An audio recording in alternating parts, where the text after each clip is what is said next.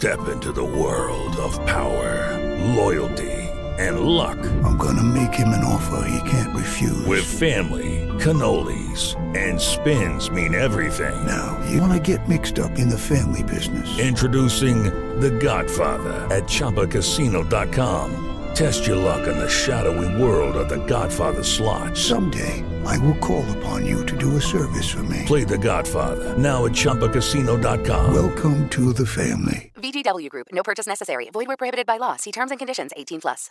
Falar que tudo 100% com você. No conteúdo de hoje nós vamos falar sobre o padrão arquitetural MVVM e você vai entender exatamente como esse padrão funciona com viés arquitetural, de forma que você vai conseguir é, direcionar corretamente o uso desse padrão no seu projeto. Então, bora lá!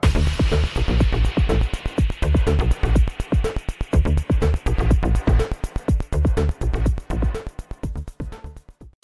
Esse aqui é um conteúdo um pouquinho diferente dos tradicionais sobre MVVM.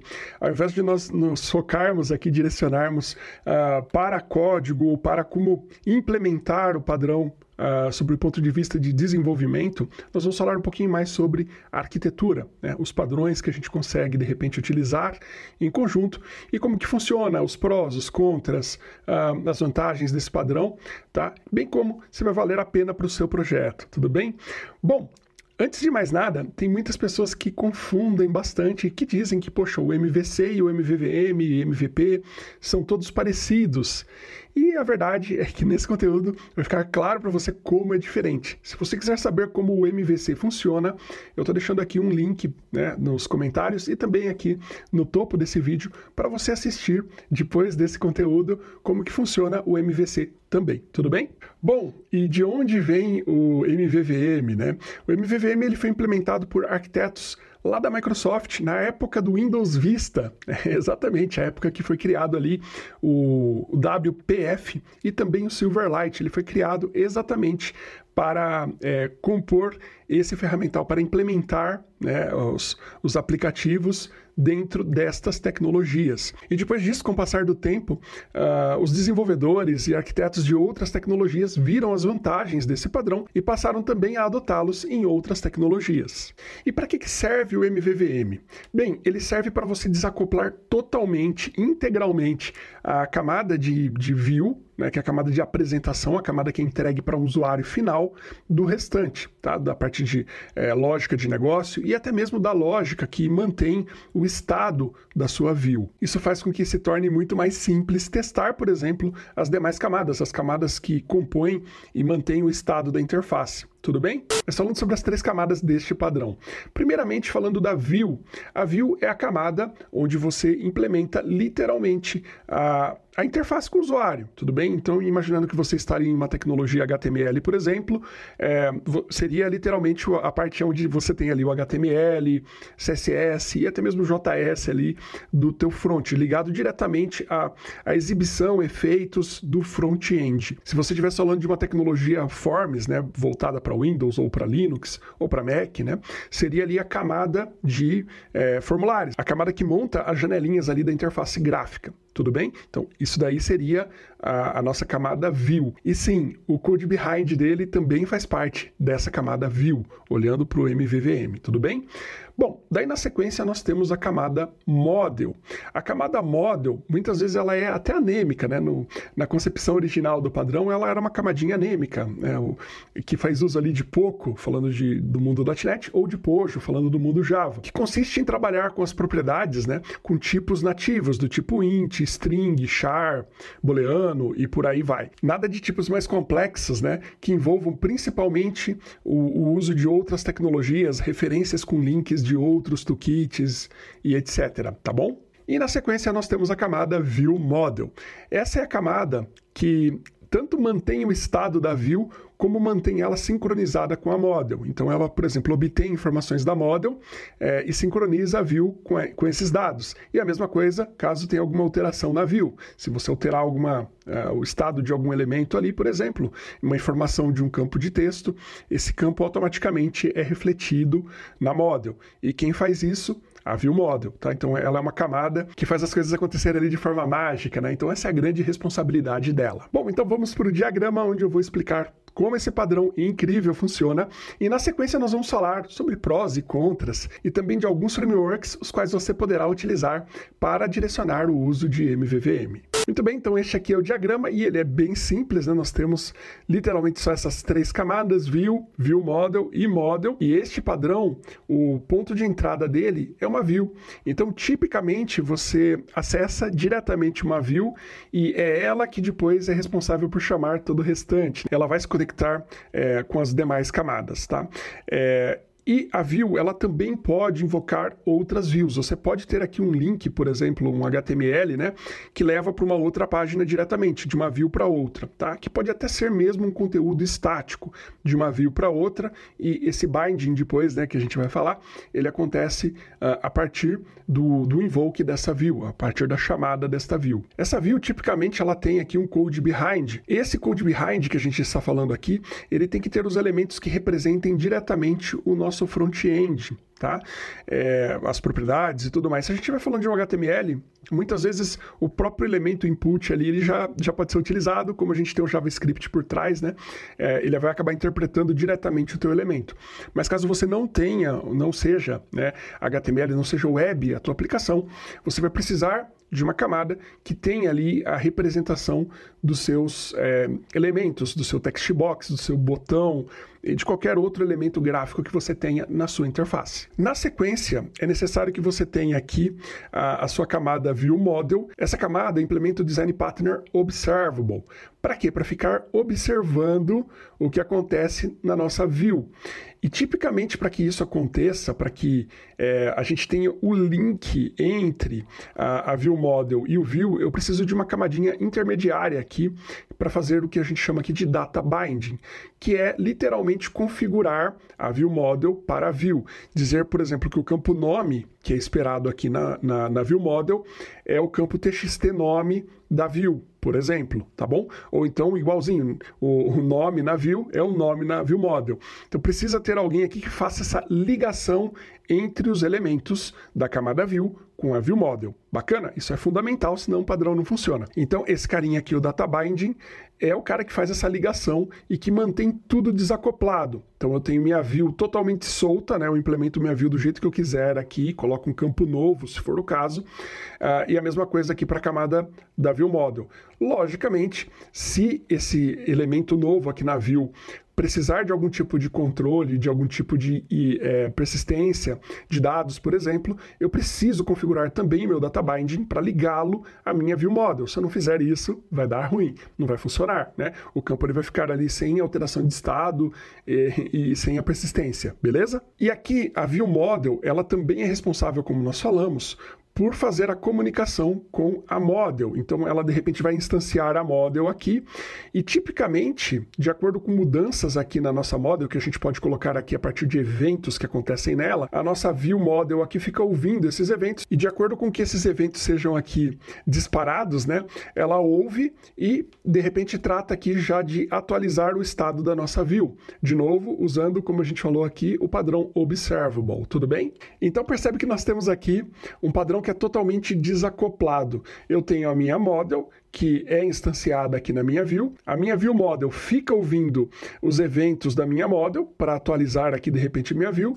E aqui, através do data binding, eu aplico o meu padrão observable aqui uh, para atualizar a minha view. Então fica tudo totalmente desacoplado.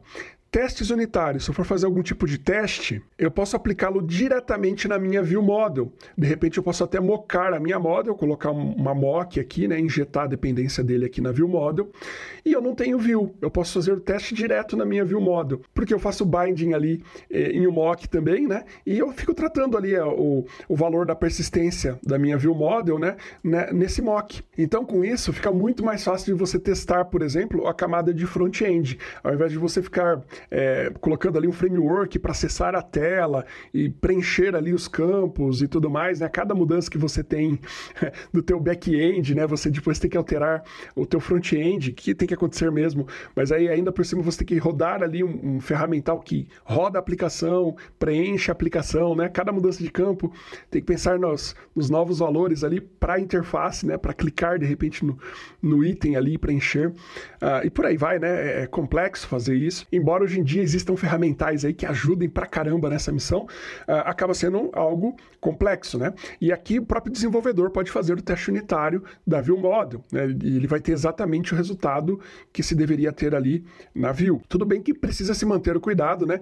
Já coloquei um campinho novo aqui, tem que preencher aqui também, tem que no mínimo fazer um teste ali rodando a aplicação para ver se esse binding aqui de um campo novo, por exemplo, aconteceu. Mas que todos os cenários de teste podem ser feitos a partir daqui, né, da View Model, Model isso é fato. E aí tem um ponto bem importante que originalmente, como a gente falou, né, a model ela deveria ter ali somente uh, classes anêmicas ali e por trás deveria se ter sim uh, outras camadas para, por exemplo, popular a model. A model originalmente ela poderia ser inclusive um, um elemento retornado do Entity Framework, né, que isso foi pensado para tecnologias Microsoft. Então, acoplando ali o, o Entity Framework, que é um ORM, ele já tem as classes de dados que são pouco. Então, em tese, a View Model teria ali o trabalho de manipular essas classes e linkar com o front-end. A inteligência de negócio estaria na View Model.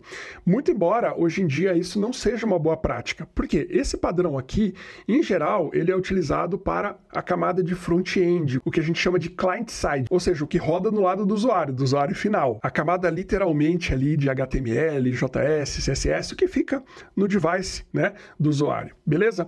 É, então, dessa forma, não tem como você ter, por exemplo, um ORM lá no front-end, não tem como você ter essas tecnologias é, e toda essa tratativa de regras de negócio por lá. Então, atualmente, o que é comum fazermos? É termos aqui no nosso front-end a implementação das regras de interface, ou seja, um tratamento aqui do que pode e o que não pode, preencher o campo A aqui, o 2 precisa ser preenchido também, senão não habilita um determinado botão, né?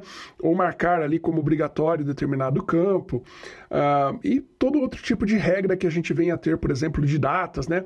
A data é, de nascimento não pode ser superior do que a data atual, né? A data de nascimento não pode ser no futuro, ou talvez tenha que ser, né? Se for de um agendamento de, de, de, de, de nascimentos ali, né? Uma previsão de quando vai nascer um bebê, por exemplo, um controle de pré-natal tem que ser no futuro, né? Não pode ser no passado. Uh, então, todo esse controle iria para o front-end também. Logicamente, o back também tem que ter essa tratativa. Mas isso facilita né, dupla validação, né? Facilita uh, a, a, experiência com o usuário, melhora também essa experiência com o usuário, porque logo de cara ele tem ali já é, a resposta, né? Se pode, se não pode, se aquele campo está certo ou não, não depende de um submit no servidor para ter o retorno e aí sim ele processar. Isso também faz com que tenhamos um menor uso do server-side, que é onde fica o processamento principal, a, a parte core da aplicação, né? Tenho menos requisições para lá se eu tiver um, uma boa tratativa no meu front front-end. Beleza?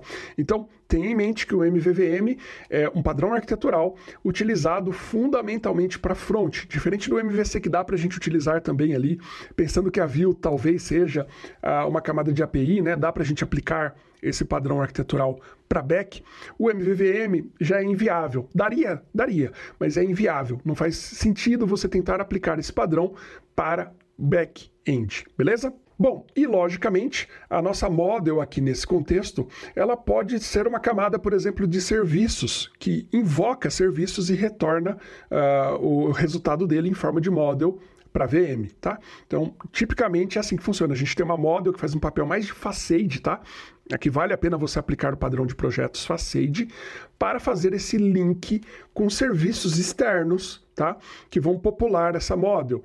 Uh, então, nesse caso, esses serviços externos podem ser BFFs, podem ser é, APIs, tá? Uh, ou então podem até ser, literalmente, né, uh, algum tipo de back-end ali feito sob medida para essa aplicação, né, que não é nenhuma dessas coisas, que é literalmente back-end mesmo, né, um componente entregue de alguma forma diferenciada, tipo um UDP ali que entrega streaming, ou então um binário nativo, né, a gente poderia estar falando aqui de um Team Client, por exemplo, que tem uma aplicação uh, que entrega nativamente uh, para o front-end uh, um, via TCP/IP, né? De forma binária ali as informações do back-end e por aí vai, tá? É, tudo aí é possível dessa camada model para trás. De novo, mantenha em mente que o MVVM é para front e aí a nossa ligação com o server-side é a nossa camada model. Então, fica bem claro aí como que a gente pode trabalhar com esse padrão. Então, daqui para trás, eu posso ter inclusive abordagens arquiteturais totalmente diferentes. Talvez eu trabalhe com DDD só lá no meu back-end, né? E o meu front-end é só uma forma realmente de input-output uh, da minha camada é, central ali que aplica, né, por exemplo, como a gente falou aí, DDD, né, que tem todo um pensamento de segmentação por domínios, uh, ou qualquer outro tipo de abordagem arquitetural, beleza? Então, é, a gente tem aqui um corte, né, a partir da model. Da model para trás, a gente pode ter um outro universo de programação, né? Uh, e da model para frente aqui a gente trabalha literalmente com MVVM, né? Precisa ter todas essas regras aqui para funcionar direitinho tá bom? Bom, deu para perceber também que aumenta a complexidade, né? A gente tem que pensar aqui nos eventos de retorno da model, a gente precisa tratar é, de implementar sempre um observable aqui, uh, e aí existem alguns frameworks que ajudam a gente já a implementar o MVVM, que já trazem ali uh, todo um, um, conjunto de, de ferramentas, né, para facilitar esse, esse trabalho de configuração de bindings e tudo mais. Então, falando de algumas ferramentas aí que você pode utilizar uh, para fazer a implementação de MVVM com mais tranquilidade, né? Então nós temos, por exemplo, no mundo .NET, o DevExpress MVVM e o Prism Library, que são é, bibliotecas aí hiper conhecidas, né? E veio do .NET o Prism, acho que foi a primeira biblioteca pelo menos que eu me lembre, que, que implementava, que forçava você a implementar MVVM. Já pensando em front-end voltado para o mundo HTML e framework JavaScript, nós temos o Knockout, que eu acho que foi a primeira tecnologia a, a suportar MVVM, né? a primeira é, library JavaScript a suportar MVVM, e nós temos os hiper conhecidos e utilizados frameworks Vue, Angular e React. Existem muitas outras tecnologias que suportam esse padrão, que facilitam o uso desse padrão. Você não precisa usar nenhuma ferramenta específica para implementá-lo. Você consegue implementá-lo utilizando as práticas que nós ensinamos neste conteúdo. É amplamente possível. Mas um ferramental como esse facilita bastante. E existem ferramentas em todas as plataformas, em Java, em Python e por aí vai, tá? Em todas as tecnologias existe sempre ali um ou mais pacotes para implementação, para facilitar a implementação do padrão MVVM no seu projeto. Muito bem, então agora chegou a hora de falarmos sobre prós e contras. Eu separei quatro prós e quatro contras deste padrão arquitetural. Então, começando pelos quatro pontos prós. O primeiro é que ele encoraja que tudo seja implementado de forma segmentada e encoraja demais, tá? O desenvolvedor ele vai pensar literalmente uh, em construir a view model ali totalmente desacoplada, sendo algo é, que, que possibilite ali o, o link de interfaces a ele e não que seja literalmente o back-end de uma interface, de uma view. E que o view seja implementado totalmente segmentado, de forma que até mesmo um profissional com uma expertise totalmente diferente pode implementá-lo. Uma pessoa de UX, por exemplo, né, com foco ali total em usabilidade. O segundo ponto positivo é que a View Model possibilita que você é, acople a ela inúmeras views diferentes. Então, eu poderia ter uma view, por exemplo, específica uh, para um front-end de um cliente A e uma view separada para um cliente B.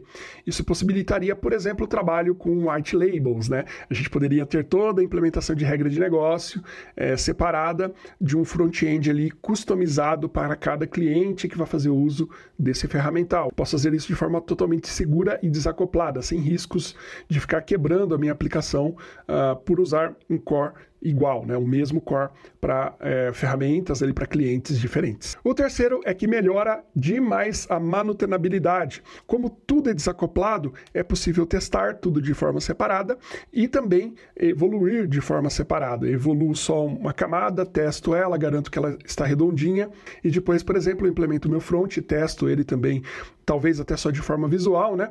E linko ele com o meu binding na sequência. Então eu consigo fazer, né, uh, escalar times aí, né? E fazer a sua implementação, testar, evoluir, como a gente falou, tudo de forma é, segmentada, pedacinho por pedacinho, tudo desacoplado.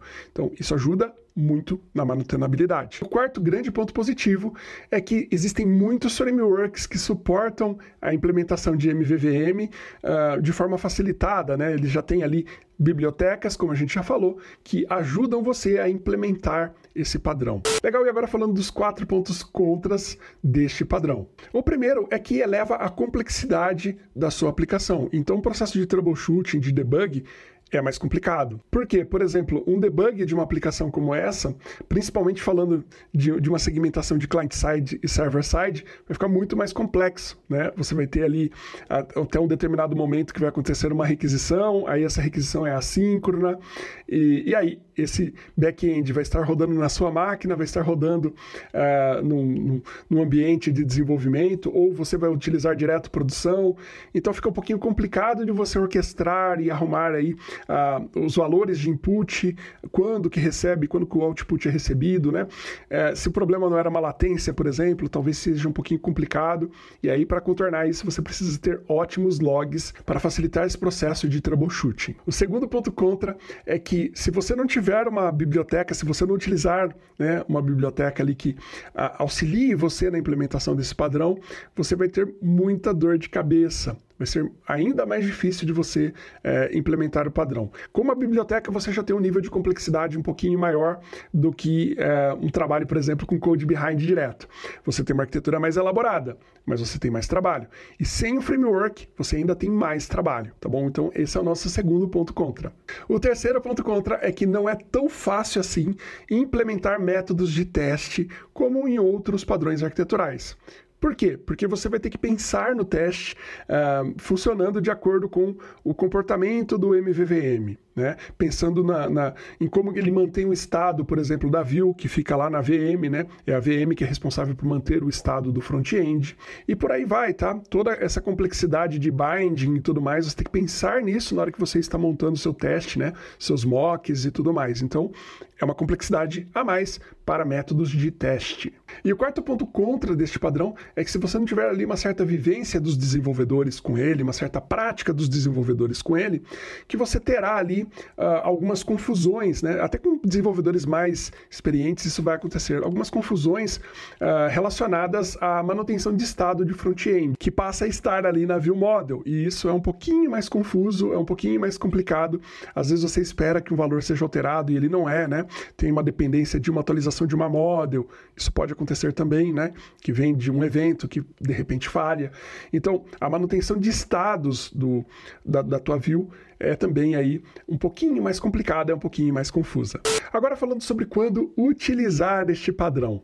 Bem, este é um padrão que deve ser utilizado principalmente para aplicações grandes, né, de grande porte, uh, e em geral, tá, que façam uso de, de frameworks que suportem o MVVM. Então, se o framework de front já suporta esse padrão arquitetural, né, suporta o MVVM, e o nosso front-end, ele é mais complexo, é de uma aplicação maior, que requer ali é, mais cuidado, ele tem uma longevidade maior, né? Os meus requisitos arquiteturais me indicam que manutenabilidade é algo importante, que experiência com o usuário é algo muito importante. Se os nossos requisitos in, indicam isso, né? Uh, então é sinal que o MVVM é sim para o nosso projeto principalmente se a gente estiver pensando que ele tem uma escala de evolução ali que vai durar uh, um tempo maior, tá? É, tem uma curva aí de, de longevidade mais alta, beleza? Bom, e quando a gente não deve utilizar o MVVM? Eu diria para você que aplicações simples demais, pequenas demais, né, elas não vão se beneficiar do padrão. Afinal de contas, você vai ter uma complexidade maior de implementação, vai ter um tempo maior de desenvolvimento, né, inicial. Depois, para manter, talvez você tenha é, uma certa estabilidade, tá, na, na, curva de manutenção. Mas a, a versão inicial, você tem um, um gasto maior, é um, é um tempo maior do que o convencional. Então, para uma aplicação simples que não tende a crescer muito, a evoluir muito não é recomendado tudo bem? Uh, eu também não recomendo para MVPs. Então imagina que você tem ali um MVP seguindo literalmente o que deveria ser, né? Que é para você testar o negócio, avaliar se o negócio é, é aderente ou não para um, um usuário, onde você está mais preocupado com o feedback do usuário em relação à funcionalidade que você está entregando, ao invés de ficar preocupado com uh, outros atributos tecnológicos e detalhes ali de experiência, né? Você está mais preocupado com o usuário é, gostar ou não daquela funcionalidade funcionalidade, você está entregando uma funcionalidade mínima ali para o usuário. Uh, então, para o MVP, também não é recomendado. E eu não gosto de recomendar. Né? Eu gosto de recomendar para algo já mais definitivo, tá? A não ser que você tenha literalmente um MVP muito bem projetado, né? que tenha uma nascente muito sólida para ser o definitivo. O que eu também já não recomendo, porque você tende a ter ali um, um esforço maior de desenvolvimento, de criação de fundações e, muitos etc, né? Uh, para uma aplicação de, de maior longevidade. Um MVP, né? Eu direciono tipicamente para ter uma longevidade curta, é só para testar o negócio, só para testar se aquela funcionalidade realmente vai atender os nossos usuários. E aí até o back-end a gente projeta mais ou menos, né, para ser evoluído para a versão final.